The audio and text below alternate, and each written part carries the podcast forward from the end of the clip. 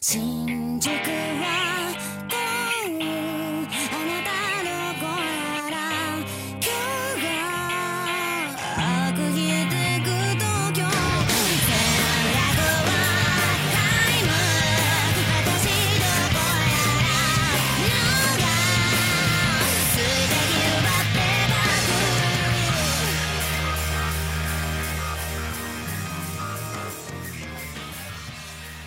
Hello，大家好，欢迎收听离谱 Out of Tune，我是 Ricky。我是 Brian，今天我们又请来一位全新的女嘉宾啊，请先请她自我介绍一下。大家好，我是丹妮，现在生活在东京，是一名丸之内 OL。我是的，牛啊！太行了，这个可以，今天又是杜伦跟东京跟巴黎的一次连线啊，是牛啊！哦，那新嘉宾还是那个惯例，假如要去一个孤岛，你只能带三张专辑，那你的选择是什么？丹尼？嗯，我的选择，如果说让我带三张专辑的话，首先我选的这三张专辑也只是就是目前我比较喜欢的三张，嗯嗯嗯，并不代表过去我喜欢或者是未来我喜欢。就当下比较喜欢的三张是，第一张应该是一首比较元气一点的，嗯就是青春向上一点的，是一首一个日本比较年轻的乐队叫绿黄色社会。嗯这样一个乐队的，他们去年吧，应该是去年出的一张专辑叫《Sing Alone》，嗯就是非常典型的日本的青春摇滚这样的感觉。这是我第一张想带的。第二张的话，我其实平常听 hip hop 听的比较多，真的，特别是韩国的 hip hop 听的比较多，所以我会选择带一张 Epic High，是一个韩国的说唱组合。三个人的说唱组合，他们十几年前的一张专辑吧，叫《Remapping the Human Soul》。Remapping the Human Soul，对，可以 Remapping the Human Soul 应该是叫这个名字，特别推荐，推荐大家去听可以。这张专辑是听多少遍都不会听腻的这样一张专辑。我记得我是当时大学去实习，实习回学校的路上路上地铁上就会经常循环这这张专辑。嗯然后第三张，第三张会选一首我自己听着能比较享受一点的专辑吧，我会选就我们今天要聊到的东京事变前不久刚刚发行的一张合集，叫《综合》。那不行，那那我也要换了。我记得我当时，我当时说我选了一张他们一二年那个演唱会的集合，叫 Tokyo Collection，但我后来发现那张专辑里歌比较少，这次出了一个大大是对大综合，那我那我要选这张专辑了。是，我当时其实犹豫了挺久，我是要选那个、就之前 Ricky 提到的那个 Tokyo Collection，、还是选这个综合？因为现场就是 Tokyo Collection 那张专辑，就是大家应该也知道，它是每一首歌特别连贯的，对对就它那个每首歌的末尾跟下一首歌的前面，它是有设计好的，就是每每一首每一首特别连贯的能听下来，这一点我特别喜欢。对对对对对对对，这一点很舒服。嗯，但是确实他歌太少，所以我还是会 选综合，嗯歌多一点。哦 对，我应该会选这样三张。主要丹尼跟咱们不一样的是，他可以自己唱，他到孤岛上可以不停的自己唱，咱们咱们没法唱。确实，只能只能摇头晃脑。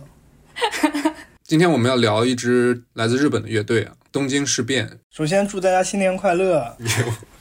这一期我们来聊东京事变这个乐队，一方面是因为我们几个都很喜欢这个乐队，然后另一方面是因为我们播客的前几期讲了 Radiohead，讲了 Pink Floyd，讲了 The Band，不光是年代比较久远，而且要么就是太悲伤了，要么就是太深刻了，所以听起来不是那种能够让人放松或者是开心起来的音乐。所以这一期我们想向大家推荐东京事变这个乐队，希望能用他们音乐中的那种能量，在这个疫情之后的第三个冬天，来感染大家，带给大家一些元气吧。所以我们特地请到了一位在日本的嘉宾，给我们提供对吧专业的意见和那个指导。嗯，因为丹丹尼本身自己唱歌就很好听，所以就是还可以从一个这个演唱者的角度评价一下主唱知名林琴的 演唱什么的啊。对，而且人家是古协的，人家懂懂乐理的。哦，对对对对对，还会拉小提琴是吧？哦，不敢不敢。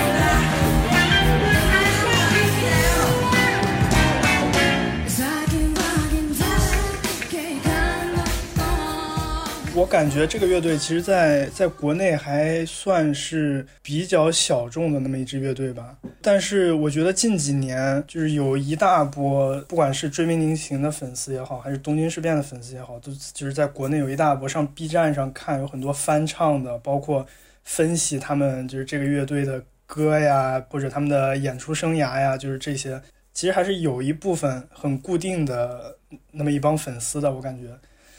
然后这支乐队我也是从大学的时候开始听的，嗯，然后一直听到现在，我觉得还是听得很爽，听得很有感觉，很有味道，也特别喜欢，就是差不多现在六七年了吧。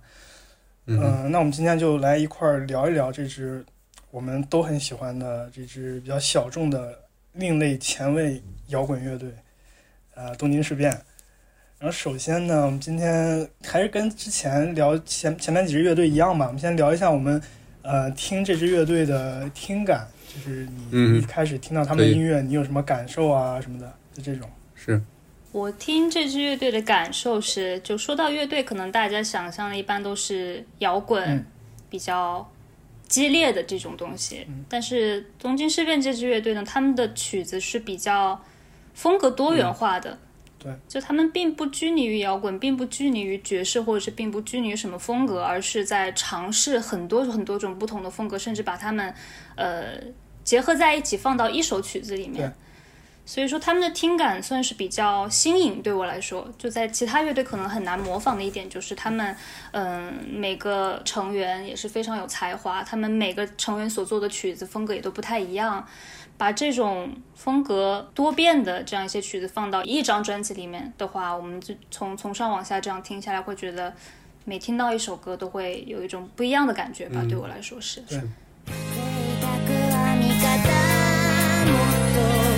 性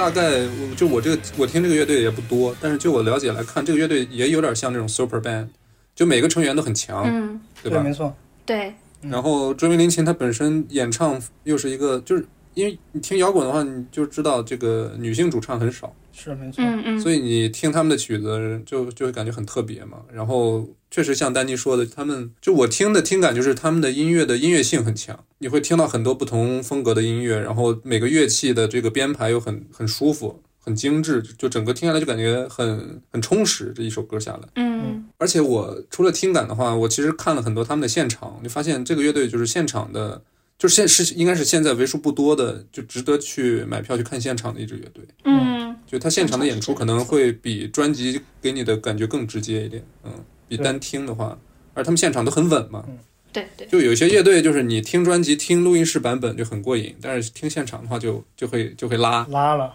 对吧？嗯，但是这个乐队是现场很，我我我我没怎么看过现场，其实说到现场有个很有趣的点啊，我是觉得其他乐队可能主唱你在现场唱破音、唱走音这种会觉得很拉，但是我不知道为什么，可能是追梦林檎他本身就是唱歌这个风格的问题啊。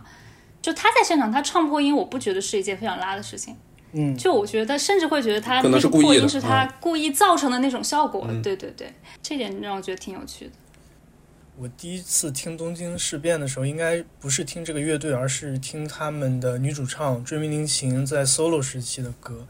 比如说《丸之内是虐狂》啊，歌舞伎町的女王，然后还有一首歌叫《石膏》。嗯然后我听的时候，大概一开始我就觉得非常的特别，特别不一样。嗯然后仔细去想的话，我觉得大概有两个特征。就第一个，首先我就是觉得他的声音实在是太有穿透性了，就是每次飙高音的时候，总能把听众带到跟他一样的地方。嗯然后他每次拐弯的时候，你也绝对跟不上他，就是你猜不到他每首歌的走向是什么样的，所以他一直在给你惊喜。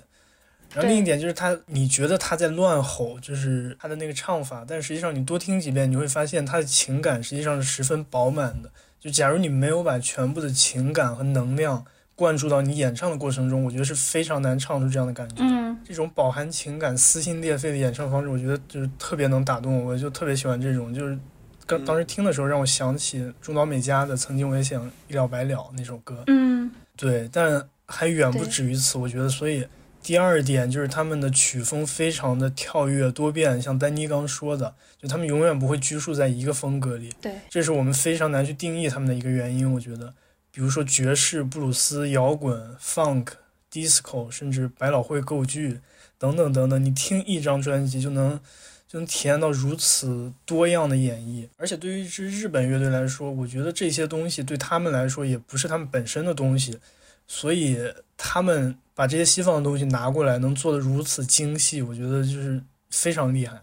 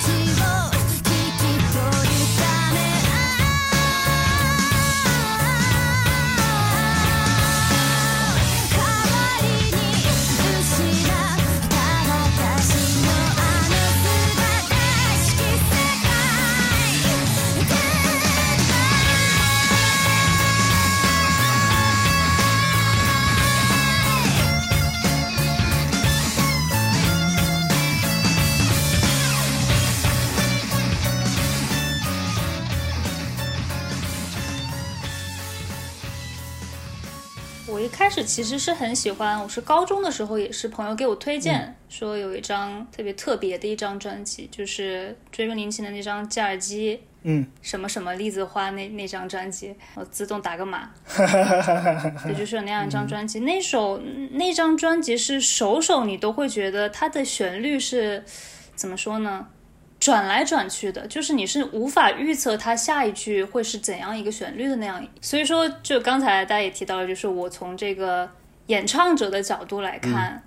我会觉得把追名林琴的歌唱好是一件很有挑战的事情。嗯嗯，就可能我在听的时候，我会去想，如果这首歌我去舞台上发挥，我会怎样发挥？我会觉得我根本模仿不出来他那种感觉，也唱不出来他那种转来转去的旋律哈。嗯，所以这也是我特别佩服、特别喜欢追命林琴的一个地方，就是他做出来的音乐不会让你觉得无聊，对，是真的，就是说你没有办法去预测的旋律的走向、节奏的走向。对。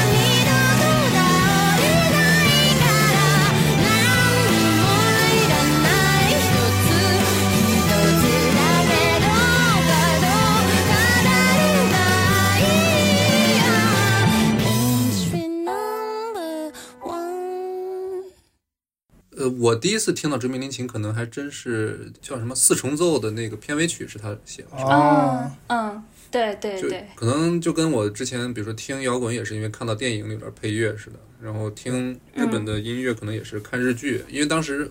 也不是当时，我现在就就很喜欢那个松田龙平嘛，就他的剧我肯定会追，嗯然后就听到那首歌就感觉很。怎么说呢？确实挺特别的。可能那首歌在追名林檎整个作品序列里面不是一个很特别的东西啊，但是那个歌配上那个电视剧的剧情，确实就让、嗯让你记忆很深刻，所以就会对这个名字，而且它这个名字就很，你看一次就不会忘了，因为他这个名字有点怪，对吧？对，就你会，你先得学会读，你学会读了之后你就记住了。我觉得还是聊这个乐队之前，是不是绕不开追名林琴啊？就大概他在日本乐坛是个什么地位啊？作为一个在日的啊、你嗯，你 你直观的感受是是是怎么样的？他在日本，首先说追名林琴在日本的感觉，我感觉到的是他在日本地位特别高，嗯但这种地位高，并不是说那种人人都喜欢他，嗯而是一种人人都很尊敬他嗯的那种感觉。作为一个音乐家，特别尊敬他的感觉，他给我的感觉有点像宇多田光，嗯嗯就在日本属于一个创作型的、很有才华的一个非常天才的这样一个女音乐家。嗯然后别人问到你说日本歌手里面你听谁的歌比较多？如果你说你听追名林檎的歌比较多的话，别人会觉得哦，那你品味非常好，哦，就是这样一个感觉。嗯，然后东京事变可能知道人就更少一点。然后虽然说他们也上红白哈，也算是一个名气特别大的这样一个乐队，但真正就是听他们歌的人，我觉得是挺少的。就起码说我去唱卡拉 OK 的时候，我是基本听不到我身边的人来挑追名林琴的歌、东京事变的歌来唱。嗯就听歌的人会比较少，但知道这个乐队的人比较多。同样也是你跟别人说我喜欢东京事变，别人会觉得你品味非常好。嗯哼，I like modern art and the music. These, these, these are the sounds of today.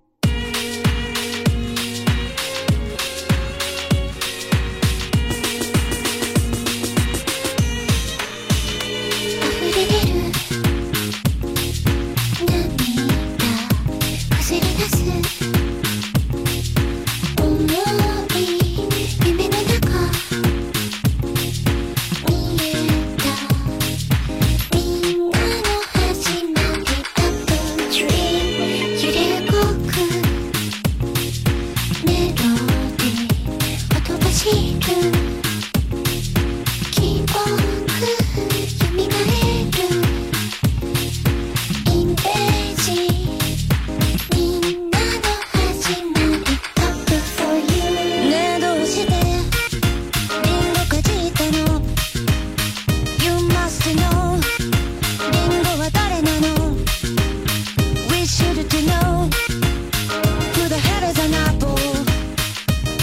Apple for me Apple for you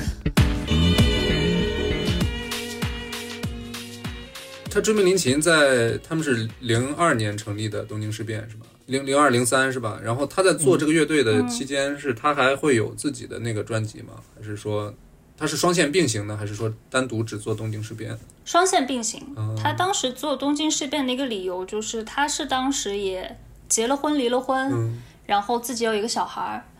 然后他可能是，嗯，怎么说呢？首先是家庭也特别需要他作为一个妈妈，他可能就有一种暂时想隐退于乐坛的这样一个想法。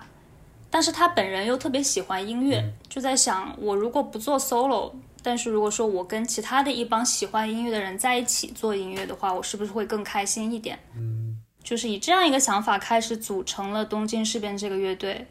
然后组成了之后，活动了几年之后，他发现就是自己又找回了自己那种对音乐的感觉，就是不被自己生活的那些节奏所束缚，找到了自己对音乐的感觉之后，他又开始就是他个人的 solo 的活动，就是双线并行这样子。然后到了最后，就是可能我们一会儿也会聊到啊，就他可能发现做乐队做的也差不多了，他现在做 solo 也还也做腻歪了。对对对对对，也还挺有精力做这个 solo 的，就开始就说把东京事变解散，解散完了之后他自己可能是孩子长大了，不太需要看了啊。嗯 也有这个可能，对对对，是的，所以也是一个比较个性的吧，嗯。想做什么就做什么，比较自由、比较个性的一个人。确实，他们五个人在一块儿确实有种玩音乐的感觉，包括他们的现场的那种感觉，就很很松弛，嗯。嗯，嗯。很松弛。就是大家应该都能，就不管是你工没工作，你就能想象到，就是几个就是在各自领域都很强的人在一块儿共事，是一种很快乐的嗯，过程。嗯尤其就是这种艺术创作的过程。对，对对，就说一下东京事变这个乐队，其实它成立于二零零四年，然后是在他们的主唱追名林琴他的想法之下成立了一个乐队。然后这个朱明林现在零四年，其实之前他的个人 solo 生涯已经发展的很好了，就出了好好几张专辑了。然后这个时候他就嗯，他是哪一年出道的？九十年年，对对，九八年的末期对，挺早的。然后，然后之后他就请他在演出里的那些乐手，就邀请他们，对，邀请他们来组成这个乐队。呃，一开始其中有两个人我记得是不太愿意，然后后来就是在他 再三劝说下，然后就加入了。嗯，加入了之后，他们就是第一代东京事变的身份发行了第一张专辑，教育，对教育，然后发发了这张专辑之后，其中有两个人就就退掉了，所以他们这个时候换了两个人，就形成了他们东京事变一直到现在的一个阵容吧。呃，嗯主唱追名林琴，经，典阵容，然后贝斯是那个龟田诚志，鼓手那个字咋读啊？任田卓色啊，但是日语我我真不会读。然后嗯，哈塔托西基，对，然后键盘，要 要不你来说吧，五个日语名。好，然后键盘是他们那个一泽一叶，然后最后吉他手是浮云，他的艺名叫浮云，贼酷。嗯，这个名字确实挺酷的。然后这五个人都像我们刚刚说的，就是在各自的乐器上都非常精通，非常有才华，嗯尤其是他们那个贝斯手叫龟田诚志，那那已经是个大哥了。他嗯嗯，他好像是他好像是追名林琴的老师还是怎么着？对对对，就是在他个人 solo 的那个阶段，就已经在呃追名林琴作曲啊、编曲啊、production 这方面给了他很多的建议啊、指导啊之类的这些东西。然后那个大哥就是你看他们的海报里最老的那个，就是感觉贼贼有味儿。对他好像在美美国，长大，现在都五十多了。嗯，现在好像是在做音乐制作人还是怎么着？对他应该是一直在做音乐制作人。这个地方还有个故事，就是嗯当时追名林琴好像出道的时候，就因为大家都知道他的曲风并不是那种大众都能接受的那种曲风哈，所以他当时刚出道的时候，好像公司不太捧他，觉得你这个音乐谁听啊？就这种感觉。肯定卖不出去的，但是当时好像就是这个龟田诚志这位大哥就很看重这个女孩子的才华，哦，说她的曲子我来卖这样子，然后就帮她一起编曲，然后去捧她这样子，所以算是追名林琴的一个伯乐吧。如果没有这个大哥，估计我们现在就听不到这些歌了。对。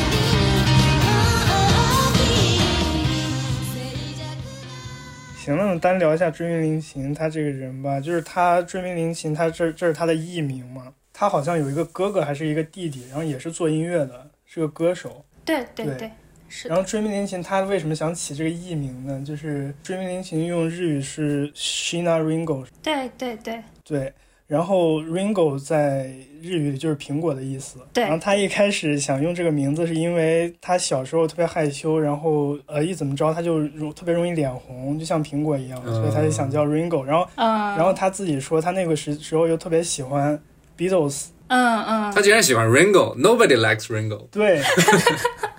就他很喜欢 Beatles 里边最没有存在感的那个 Ringo Starr，、嗯。所以就感觉他的性格从那个时候开始就已经很独特了，对，嗯所以他就把这个名字作为他的艺名。是，确实是品味比较独特。他在歌词里面有提到那个，我不是特别了解啊，我觉得应该是 Dylan 可能会比较了解一点，就是 Sex Pistol。嗯，对对，他在歌词里面有提到这个 Sex Pistol 里面一个成员，嗯。我还专门去查了一下，就这个成员我原来也不是特别了解，嗯就好像也是一个特别特立独行，的那样一，个人吧没。错，不是 Sex Pistols 里头有正常人吗？我操！就是就是他们的他们的那个贝斯手 Sid Vicious，就是我们上一期聊嗯 Pink Floyd 的、对对对对对，那个穿着一件 I Hate Pink Floyd 的那个 T 恤的那个人。Sid 应该是最有名的一个 Sex 那个成员吧。嗯哼，也就是说，知名林琴这么介绍的话，他应该是听了大量的西方的流行啊、摇滚这些音乐长大的，对吧？他在访谈里面还提到过，说也喜欢我们之前在那个离谱里面聊到过的 Radiohead，、嗯，哦，也是他当时听的比较多的一支乐队。可以，然后在他在他自己的专辑里面，应该有翻唱过一些西洋音乐，哦，而且都还不是大众的那种西洋音乐，是非常小众的对，没错，他有在自己的 solo 专辑里面有翻唱，嗯，确实他听歌的量是比较广的。对。但其实说到底的话，我对追名林琴就是他的差不多整个都听了一遍之后的感觉，我觉得他就是摇滚对他的影影响是非常非常大的。嗯，可能其他的曲风，比如说爵士或者是更小众一点 bossa nova 这些曲风，对他也在给他给予灵感，在他的创作中。但是我觉得最重要的一个元素还是摇滚，就包括他在他自己 solo 的那个阶段，有很多歌词里。或者他的曲风一些编排上，你就明能明显听出来一些摇滚的元素。嗯，有首歌叫《石膏》，知道的。对，然后里边他就有一句歌词就写了那个 Nirvana 那个主唱 Kurt Cobain 和他的妻子 Courtney Love，然后写了这两个人。他其中有一次采访还说，有时候演出会把自己穿的特别 creepy，然后他就说他特别喜欢玛丽莲曼森，哦，然后他就想往、对，他就想往那个方向靠。这些种种的很小的细节能看出来，我觉得摇滚对他的影响真的非常非常大。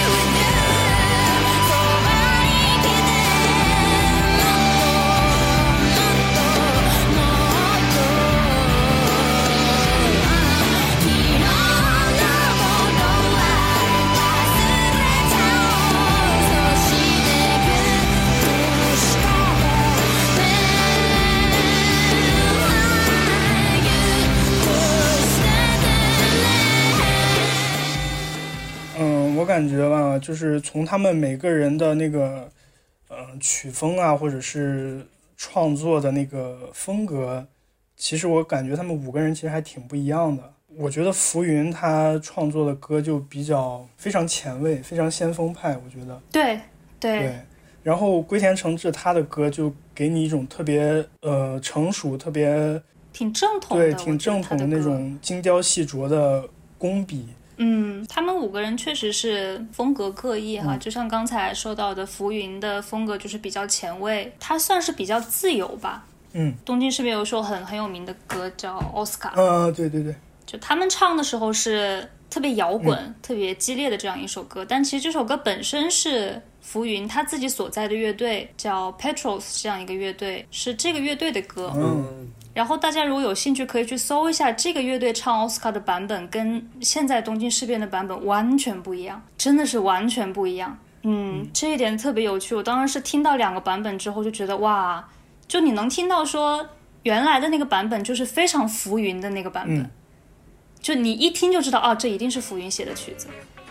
这种感觉挺有意思的。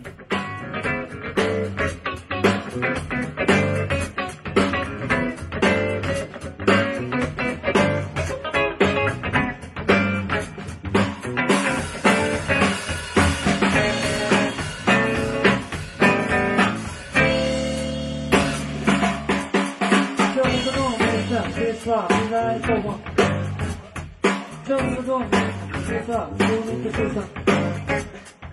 那个就是主人呐，主人呐，来我这里吧。好像梦里有时间，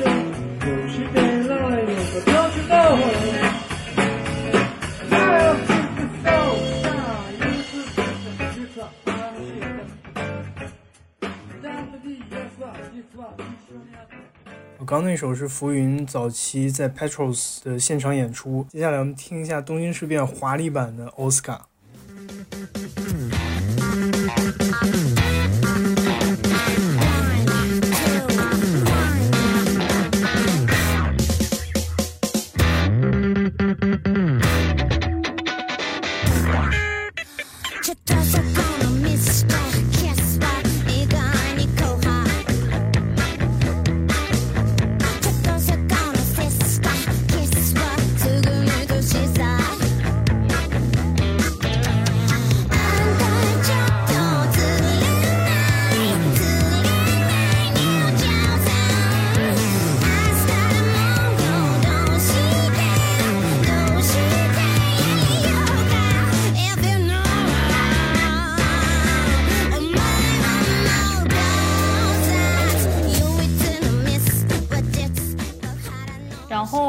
说到的是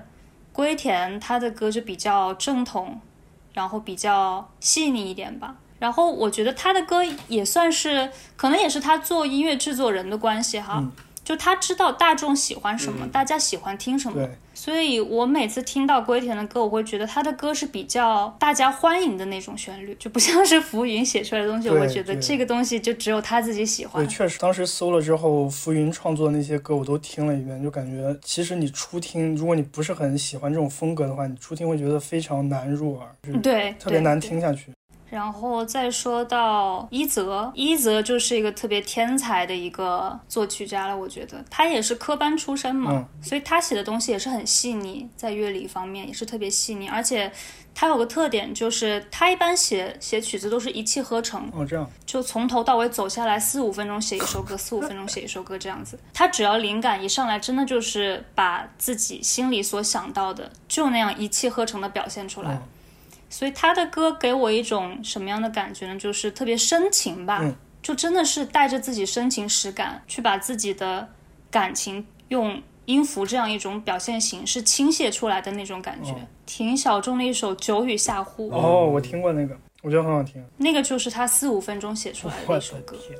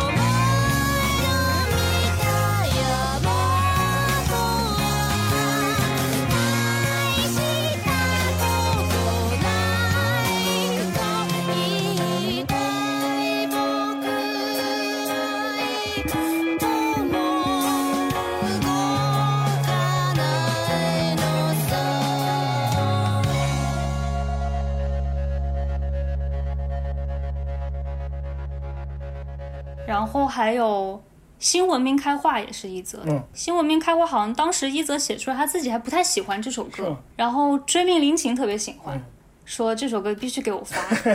然后追命就帮他改了一改。把这个曲子稍微改了一下，然后现在确实也是东京事变特别受欢迎的曲子的一首。对，说到这首歌，其实我印象挺深的，因为我也很喜欢这首歌。我记得当时看了 MV 里面，它中间有一段就是吉他的部分，是所有人，包括那些跳舞的人一块儿在那儿，就是大风车扫弦。就是其实在，他们是在致敬一个摇滚乐队叫 The Who，里边那个吉他手叫 Pete Townsend，就这个也算是摇滚乐里非常具有代表性、标志性的一个动作吧。还有什么一泽？一泽其实大人娱乐后面几张专辑可能主要都是一泽写的歌，他应该是是算一个中流砥柱这样一个存在吧，在这个乐队里面。嗯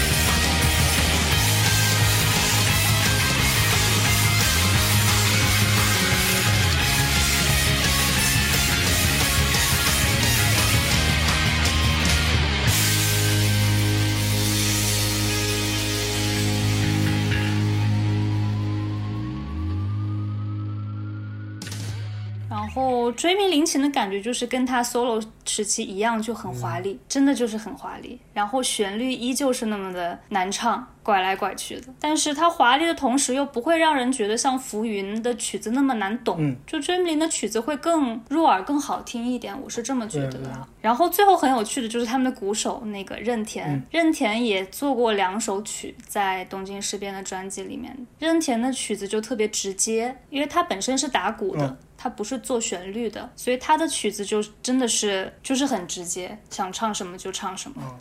包括他有一首歌是自己写自己唱的那样一首歌，是吗？那歌词就真的是，对他有一首是自己唱的，在现场还唱过一次，那个现场也挺有意思。当时鼓手去唱歌，然后追美林琴去打鼓，啊，挺可爱的。对他当时那个歌词也是特别直接，写什么猫被老鹰吃啦这种，听起来像朋克小学生水平。对对，小学生水平真的是挺黑暗的一首歌，推荐大家去听。那说到写词的话，这个乐队其实大部分的词其实应该还是追命林琴写的吧，对吧？对，应该百分之八九十可能都是追美林琴写的。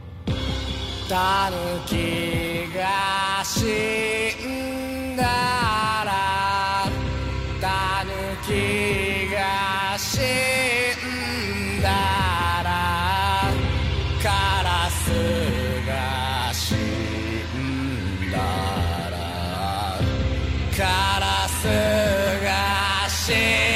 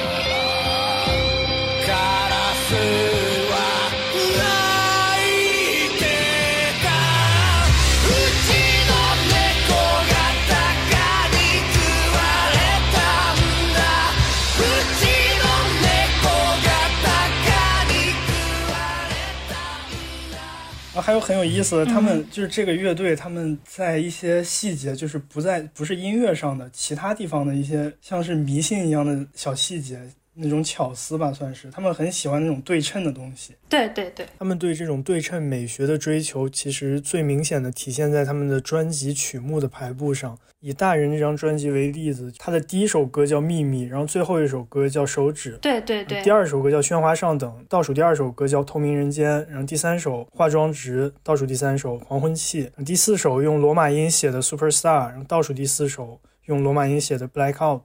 第五首《修罗场》，倒数第五首《歌舞伎》，然后最中间那首《雪国》，就是这种专辑里对曲目。这个字数以及他用罗马音写还是用日语写，这种很严格的对称，他们在接下来的之后的专辑里也是沿用这么一种方法去安排专辑里歌曲的顺序。是的，还有一个体现就是他们在二零一二年二月二十九号解散，对，然后在两年前，二零二零年二月二十九号重组。他们是专门挑选了闰年的闰月，然后就是二月的最后一天，二十九号来安排他们这个解散，然后又重组的这么一个事件。我觉得也是就像一个彩蛋一样，感觉特别有意思。对对对，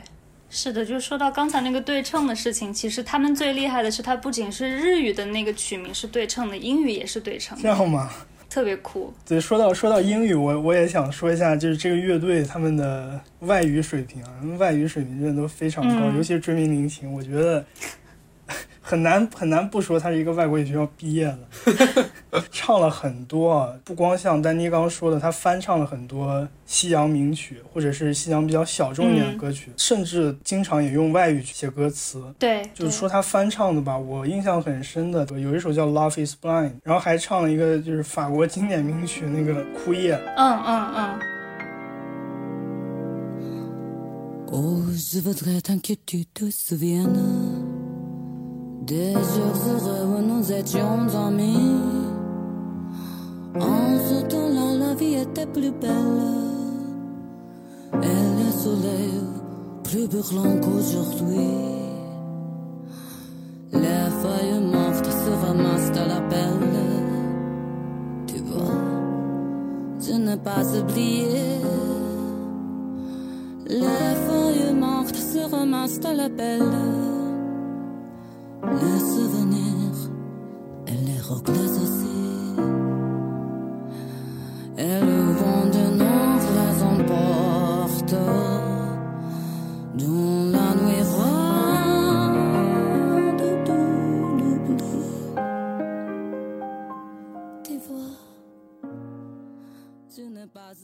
然后包括之后他自己用英语写歌，也给我一种特别舒服的感觉。尤其他的发音，嗯。众所周知，就是日本人发不出来 R 的那个音，嗯。但是殖民林前发的特别好，他特别漂亮。对他不仅能发英语里 R 那个音，就是法语里 R 那个音他都能发，就是卷舌音、小舌音、大舌音他都能发，太强了。他法语口音怎么样？你这个法国人客观评价。他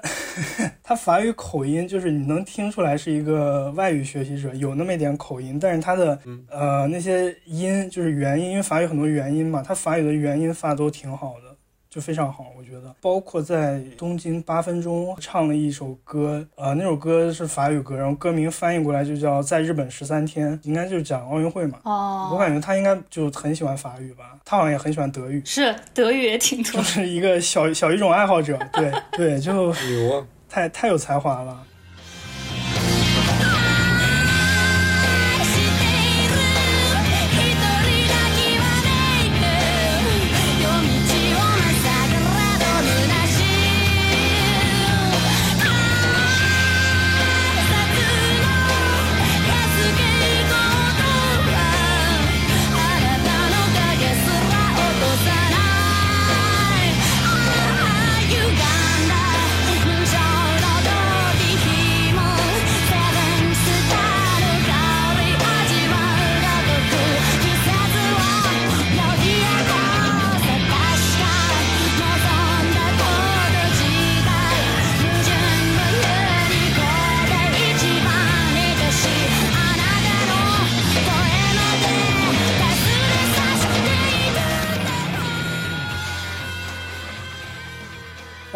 特别喜欢他们一首歌，应该是他们解散的时候做的一个演唱会，然后那个演唱会就叫 Bon Voyage，是一个法语，就是嗯一路顺风嘛，可以这么翻译，嗯就是旅对对对旅途愉快。然后里边主打的那首歌就叫 Bon Voyage，然后那个歌词我觉得写的就特别好，那首歌特别慢，然后只有钢琴伴奏，听着特别舒服，我觉得就有一种离别的感觉。悲しいことが あれから一度もないことさ。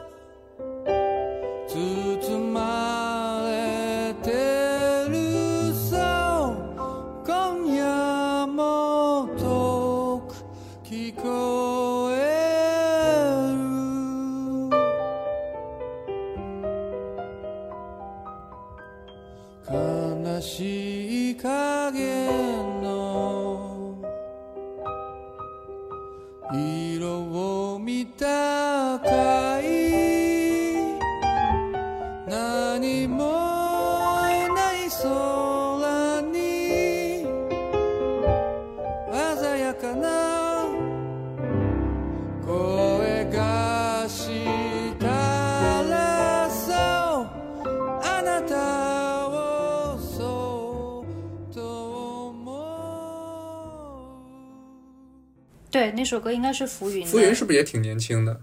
七八年，四十三岁。七八年，那也就是刚成立的时候也很年轻啊。对，其实追命林青也是七八年，两人同岁。嗯，能感觉出来，应该是比那个贝斯手要年轻不少。看现场的时候，你会发现，就是这个摄影机镜头经常会给给贝斯，这就不是特别的这个经常发生的事儿，你知道吧？一般就是贝斯手就一边待着，但是他经经常会给给贝斯手镜头，说明他的这个江湖地位还是很挺高的。嗯对，真的，这个这个乐队贝斯就是那个龟田诚治，他他贝斯非常厉害，就是嗯贝斯本来是一个那么不那么被听到的乐器，就是你不太懂音乐的人，你可能就听完全听不到贝斯的声音。但是这个乐队他的贝斯就非常重要。我记得 B 站还是 YouTube 上有个视频，就有一个也是他们的乐迷吧，就为了突出他们贝斯的重要性，他把东京事变每一首歌就是做了两个音轨，一个是正常音轨，然后另一个是把贝斯去掉的音轨。哇，有趣。然后听了之后，当时又感觉去掉去掉贝斯，就像在街上裸奔一样，就没像没穿裤子一样，真的就是区别特别明显有。趣。嗯，刚才提到的这个，他们二零一二年的这个闰月解散，然后二零二零年的闰月又再生，嗯这肯定是他们的一个设计。为什么呢？因为他们不知道为什么特别喜欢闰年。嗯啊，他二零一二年解散了之后，二零一六年也是个闰年嘛。二零一六年，他们以东京事变的名义就做了那么一点点活动，就大概是追妹林琴出的 solo 的曲子，曲子的那个封面专辑封面的右下角有个小小的东京事变的那个 logo 在上面。就说明这首曲子是他们共同完成的，然后还有就是二零一六年的红白歌会，以追梦林琴的那个名义去参加，但是你可以看到现场后面伴奏其实就是东京事变这几个人。对，也就是说他们在闰年二零一六年这个闰年，就是这一晚上限定这一晚上又突然再生了那么一瞬间，对，挺有意思的你。这么说，我又想起来，就是东京事变，它这个乐队成立的时候，它其实是一个非常非常有设计的一个东西。就是它成立的时候说，这支乐队是一个电视节目限定，啊，对对对。就相当于这个乐队就像一个电视节目一样，所以你从他们的对，专辑封面，包括专辑名字，你就可以看出来，包括呃大人教育娱乐，对。然后到之后呃新闻明开化，还还有一个封面是一个奖牌的那个啊，那个是叫 sports，、嗯，对运动，反正就是相当于各个电视台或者是你电视播出的那种节目的主题。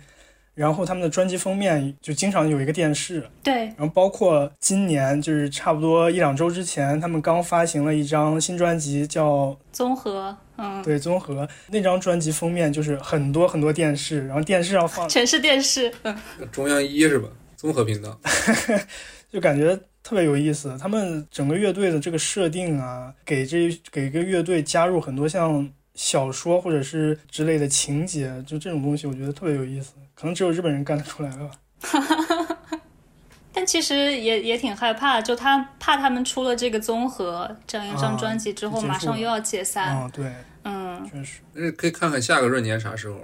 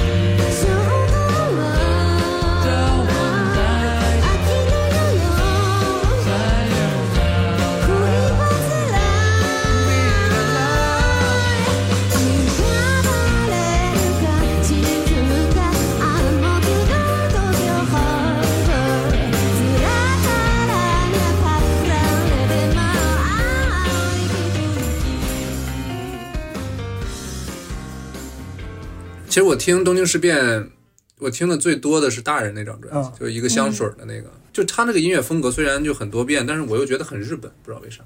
就你这种音乐，你只能在就是日本人手里，他们就怎么说呢？日本人就很擅长一点，就把西洋的东西很好的本土化。对，啊啊，你看，就日本，他不管是那种玩古着也好，还是玩那种嘻哈也好，都玩的很好。确实，其实我觉得最典型的一个例子就是八十年代的 City Pop，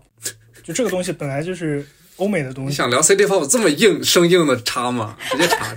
可以之之后可以聊，对吧？嗯嗯嗯然后日本人拿过来就是直接创造了八十年代流行乐的巅峰，就是反过来在欧美很火。就大人这张专辑，就听啊听，就一开始就会，因为我喜欢的歌就是 Dylan 总结出来是老白男音乐，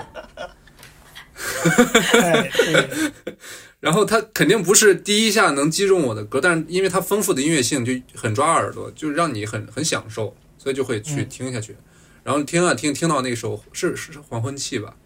就那天在 Dylan 家放那首，那首的感觉就就突然就慢下来了，然后整个的那个爵士那个味儿出来之后，我就觉得很舒服。One, two.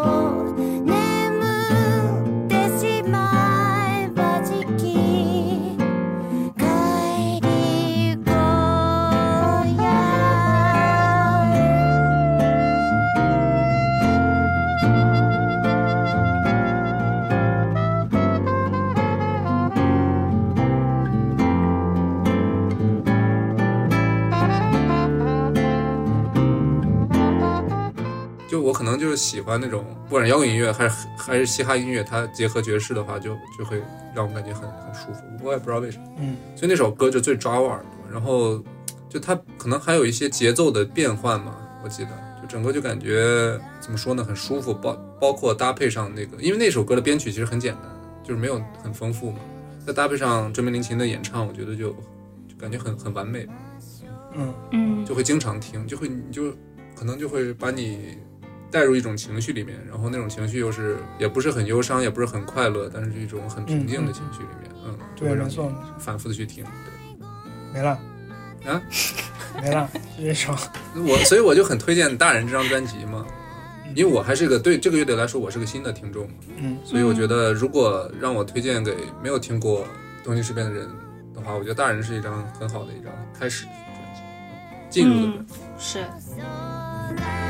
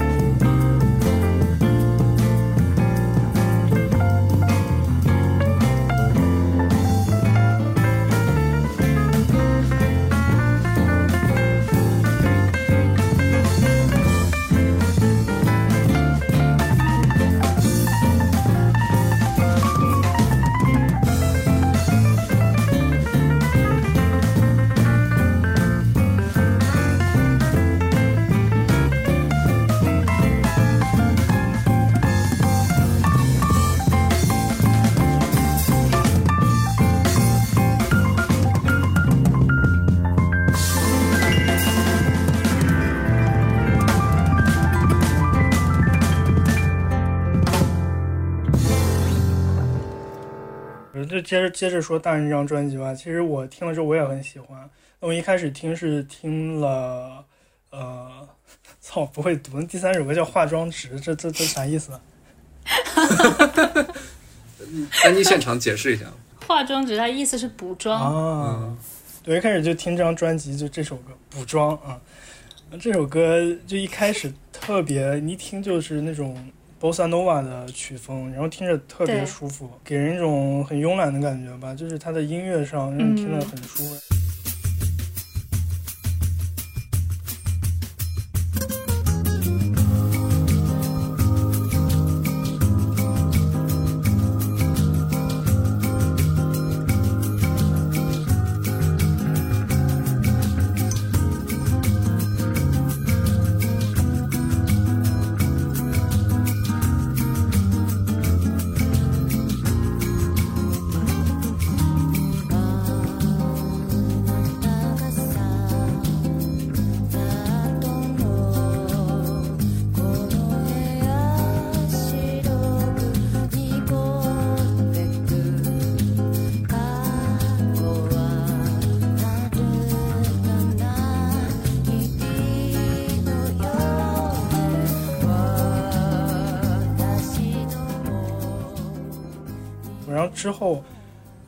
包括这张专辑，这张专辑真的对我来说没有一没有一首难听的歌，《雪国》嗯，修罗场，包括前两首比较燥的歌，《秘密》《喧哗上等》嗯我觉得都特别好听。那这张专辑我最最最喜欢的是，其实是最后一首歌叫《手指》，嗯中文是信的意思。对，我觉得这首歌它的曲子安排就特别好，包括它的起承转合，呃，两段副歌之间的那那个 bridge 就做的特别舒服。我觉得他编曲肯定就是下了很大功夫的，让我听着觉得特别舒服，特别好听。手指就是一泽一叶写的曲，啊，嗯，他的曲子确实就是很深情，很好听。对，大人这张专辑其实当时是他们第一期成员有两个人退团之后，叫了一泽跟嗯浮云两个经典人进来阵容的第一之后张的第一张对对对专对辑。，没错。对对对，嗯经典阵容的第一张专辑。然后当时可能就是一泽一叶也是处于一个他是新来的，他不知道该怎样跟其他人打交道啊。嗯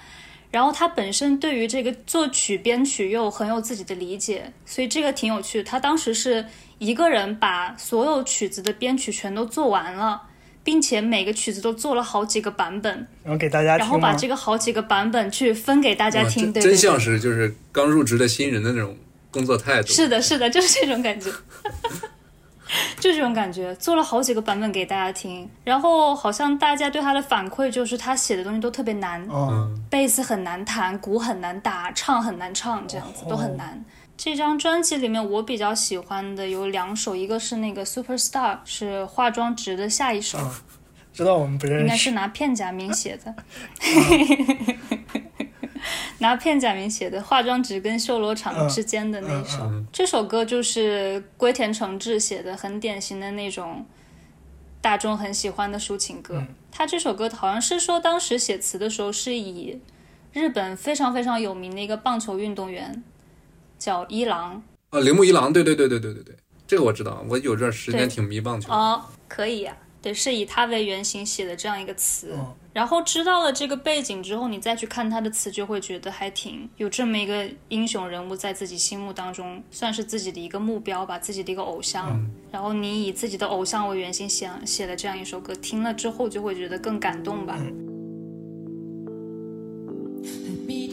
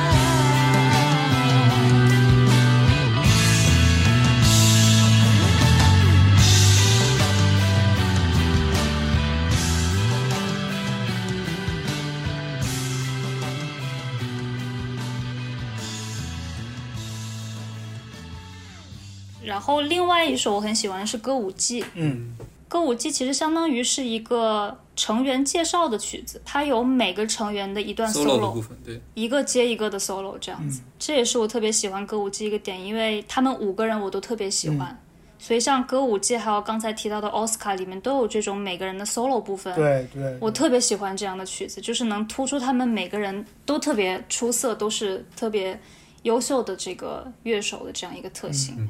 然后说到奥斯卡，我就想起，就是我想说的一点，就是这个乐队，就是刚说追名林琴这个人很喜欢摇滚嘛，摇滚对他产生了很大的影响。其实这到到这个乐队的阶段，就是东京事变也是在他们的音乐作品中可以听出非常多摇滚的元素，就是他们有一种摇摇滚的根源性吧。就是包括这个乐队他们初创的第一首歌叫《群青日和》，嗯群青日和有中文的意思吗？还是它就是字面意思？群青日和就是字面意思，好天气这种感觉。嗯哼，对，然后就觉得可能现在听起来听了很多他们的作品之后，会觉得比较比较青涩吧，能明显听出来是他们早期的作品。你一直听还是还是会觉得很爽，尤其是中间那段，嗯，它里边的吉他就是加了那个失真的效果器，就是听着特别、嗯特别炸裂、撕裂的那种感觉。然后包括追名林琴他的唱法，就是有一种嘶吼的感觉，我感觉就特别特别特别摇滚。嗯然后看那个 MV，就是他们。零四年在录这个这首歌的 MV 的时候，追名林檎就是脸上全是汗，然后弹着一个吉他，对特别酷。然后当时他还特别年轻，对，我觉得挺挺有感觉的，就看那个 MV。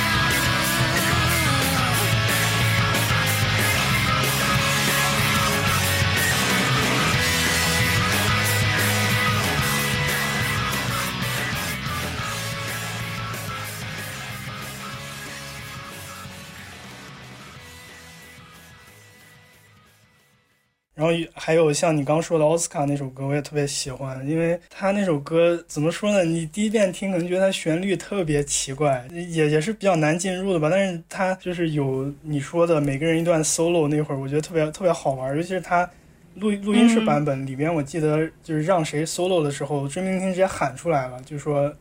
呃，guitar 嗯什么的，就直接那么喊出来，也也录进去了，特别特别有感觉，就像在演现场一样。而且那首歌它对。它的节奏是越来越快，越来越快的，就是对对对，跟那个 MV 里的那个舞台效果里边跳舞的人也越跳越快，越跳越快，就特别嗨。然后我印象还有最深的一点是它里边，呃，用了一段那个太空铁匠嗯，的哦，太空铁匠的一首歌叫《Walk This Way》里边的一段 riff，就那个噔噔噔噔噔噔噔噔噔噔，就是他在呃两段副歌中间就直接搬过来了，我觉得像是一种致敬吧，哦对，用了一小段。对，奥斯卡这首歌，其实他们在现场演奏的时候，他们每次四个人的 solo 都是不一样的，嗯，就他们每次会根据当场的氛围、对当场自己的心情对。去更改他们的那段 solo。对，其实我觉得这一点也是，就像你刚说的，你觉得追名林檎的歌非常难唱，假如你去唱卡拉 OK，你就很难去唱到他那个效果。就是我觉得，可能这就是他们的独特之处，因为他每次唱的就是特别松弛、特别随意的一个状态，尤其是追名林琴，他唱的时候，可能其他的乐器它也是一个松弛，它在即兴的那个状态，但是我们更难听出来，就。所以我们就拿追名林琴这个人声为例子吧，就是他每次唱的时候，他每次唱都不一样，而且他这个音他怎么转，嗯他可能完全没有一个提前的预设，他就是唱高兴了，他想怎么、想怎么来就怎么来，反而你听的时候会觉得更舒服。所以我觉得这就是他们很独特的一个地方。每首曲子我估计他们在台下都会排练过很多次了，所以就是你们这就这个某个人这次又做了点新的东西，楼嗯，台下的人可能听不大出来，但是台上的他们五个人之间肯定是立马能感受得到的，所以就五人之间的默契肯定是不一样的。对，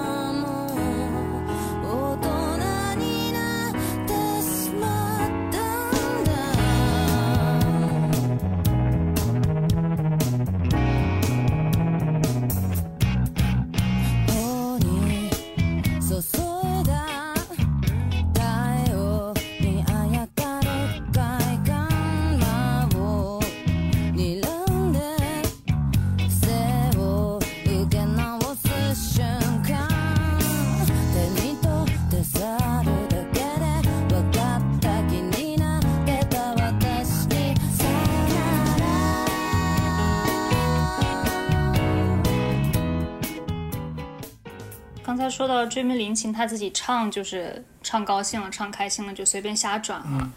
就我想到追名林琴，他写词的时候也是有他自己的想法在里面的。就东京事变的歌有个特点，就是它并不是说有什么想传达的 message，然后把这个 message 放到音乐里面去传达。它一般都是先有曲，然后听了这个曲之后，去抓住这个曲子的氛围，啊，抓到氛围之后，追问林琴去想，就是在发音的时候怎样的辅音、怎样的元音、适合这个曲子，然后以这样的线索就去拿元音跟辅音去字典里面找，或者是从他自己脑海里面找、哦，找适合的单词放进去。所以他们很多歌词其实并没有什么特别深刻的意义在里面，反倒是很多人会去解读说这首歌其实传达的这样一个意思，但是他们本人并不是这样觉得的。就追梦林檎他自己在唱的时候也会意识到说这个歌词在唱的时候好不好听，就发音发出来好不好听。对，他们可能就是比起传达什么 message，可能更在意说是，就音乐它本身是不是好听的，包括这个词的发音在里面的一个音乐的全部的内容，它是不是好听的。这点是跟其他乐队不太一样的一个地方。对，我觉得这也是我因为听了很多他们的歌，我就想去想看他们的歌词是不是就是在歌词上跟他们的作曲上是一样的接触，我就去看他们的歌词，看了很多，但是就是像你说的，给我的就是这种感觉，感觉没有很 对没有很深刻的歌词，对我来说更像是有一点东一句西一句的那么那么一种感觉。嗯，你你这么一解释，我觉得就说得通了，就是很多地方。确实是，他的那个东西是为了他的歌曲整体服务的，就是歌词，对对对，所以这这也能解释他的歌里就是歌词里有很多罗马音嘛，对吧？毕竟他是去字典里找的。对，是的，是的，而且他们最新一张专辑里面的，就这个综合里面新出的一张曲子叫叫《佛徒步》吧，应该是汉字的话。嗯这首歌是一首，也不是说讲佛教的吧，就是跟佛教有关系的一首歌，特别有意思。这个在 YouTube 上面还会有那个，就是僧人去解读他，就从佛教角度解读他的歌词，佛了，挺有意思的。对，然后再说这个乐队，我觉得他们就刚像刚一开始提到的，因为受龟田诚志的影响，他们编曲里嗯，有很多爵士的元素。最经典的一首，我觉得应该就是《修罗场》吧。我其实应该说是知名度最高的一首，应该是《修罗场》，但实际上他们还有很多大量的作品都是，呃，有爵士乐的这么一个底色，嗯而且我觉得是做的非常好的，就是融合他们自己音乐的元素。确实。BPM 103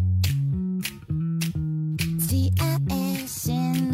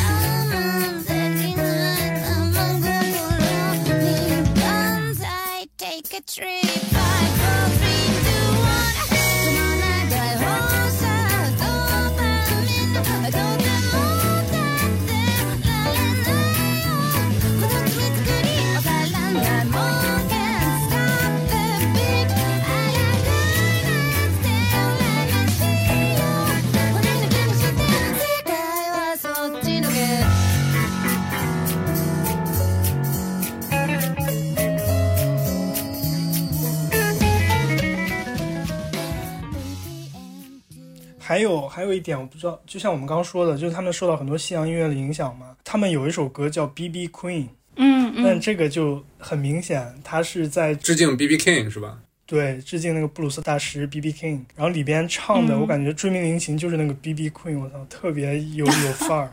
确实，B B Queen 也是一首听起来很爽的一首嗯对歌。，然后像说他们音乐风格，你看有摇滚性，有布鲁斯、爵士，再到之后，我觉得还有一点就是他们去借鉴、重新演绎，以日式的方法重新演绎那个美国百老汇舞台剧，我觉得做的特别好，就是还原度特别高。呃，那首歌我不知道名怎么读啊，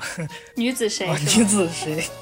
中文什么意思？女子谁？她的意思是说每个女孩子都会的这样一个意思。哦，我觉得那首歌，尤其是大家得去看他那个现场版，整个舞台就是特别百老汇的那种感觉。然后中间他还就是直接唱了一段那个很经典的 Would you fly me to the heaven？什么 Like a 嗯 virgin？、嗯而且她唱特别好，就是那些高音，就是中间而且还有一个呃变奏，就是突然慢下来了，变成了一个三拍的华尔兹，整个人整个给人感觉特别舒服，挺亮。对，而且她这个这首曲子的现场，就是追觅林琴，他会在中间间奏的时候自己也演奏一点乐器，像口琴啊对或者是小铁琴啊这种东西，会让整个这首歌会更加丰满吧。離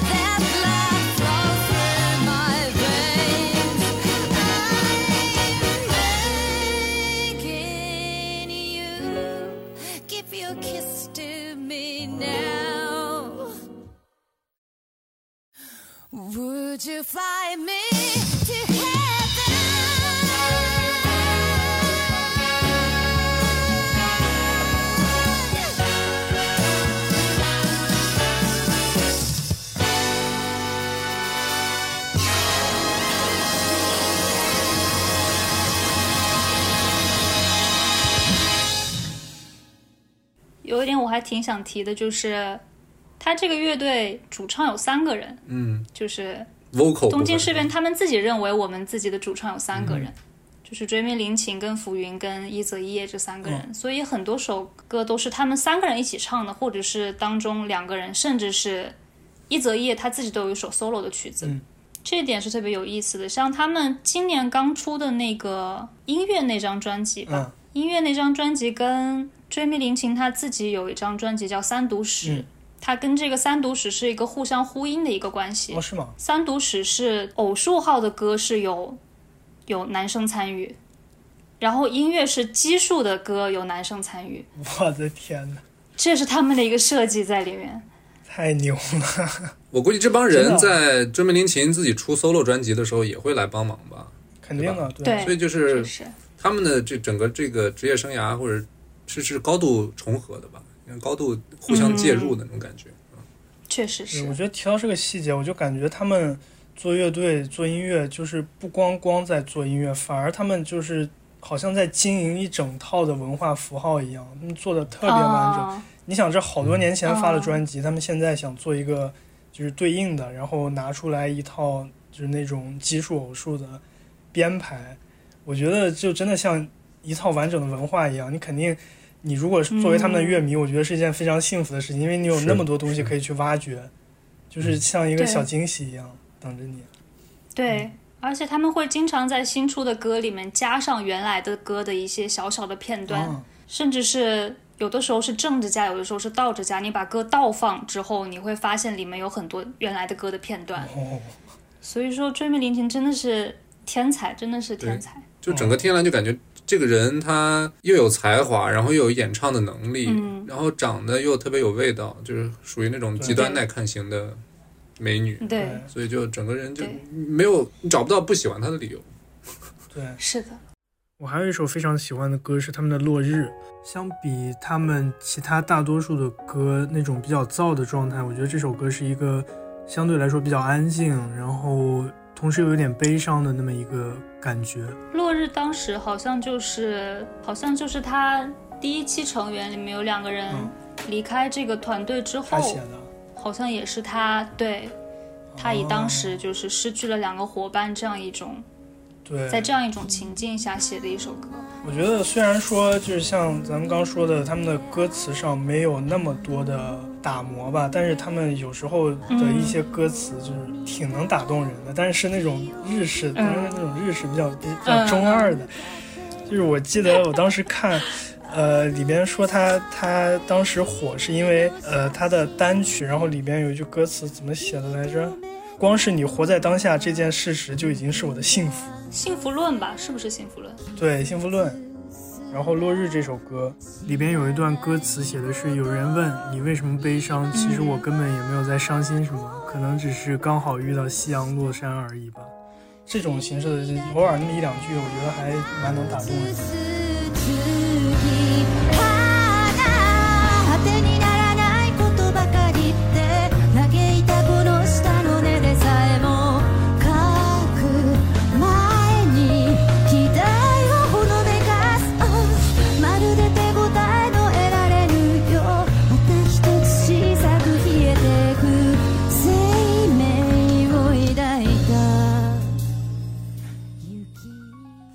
听这个乐队还有一点啊，我觉得就是，毕竟我不懂日语，所以他们的歌名、歌词我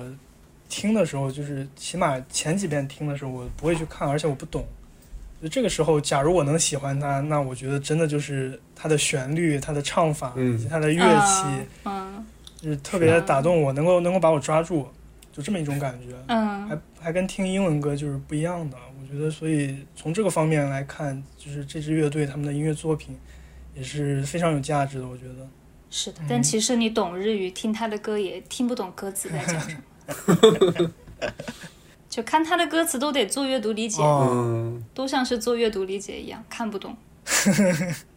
还有一点就是我想说，这个乐队包括呃，不光这个乐队吧，追名林檎他们自己就是在现场的那种 live，就是我觉得嗯每一场都是特别的好看，就是特别的华丽啊，编排啊。我记得有一场是追名林琴他个人的现场演出，然后背后带了一整个交响乐团，啊，对，嗯然后他当时那个，穿着打扮就是头上绑了很多那个鹿角一样的东西，